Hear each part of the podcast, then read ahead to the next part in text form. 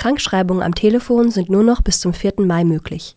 Darauf hat sich der gemeinsame Bundesausschuss im Gesundheitswesen verständigt, berichtet die Deutsche Presseagentur. Die Regelung wurde am 20. März getroffen und sollte eigentlich gestern ablaufen. Nach lauter Kritik von Gesundheitspolitikern, Ärzteverbänden, Gewerkschaften und Verbraucherschützern wurde sie nun aber doch verlängert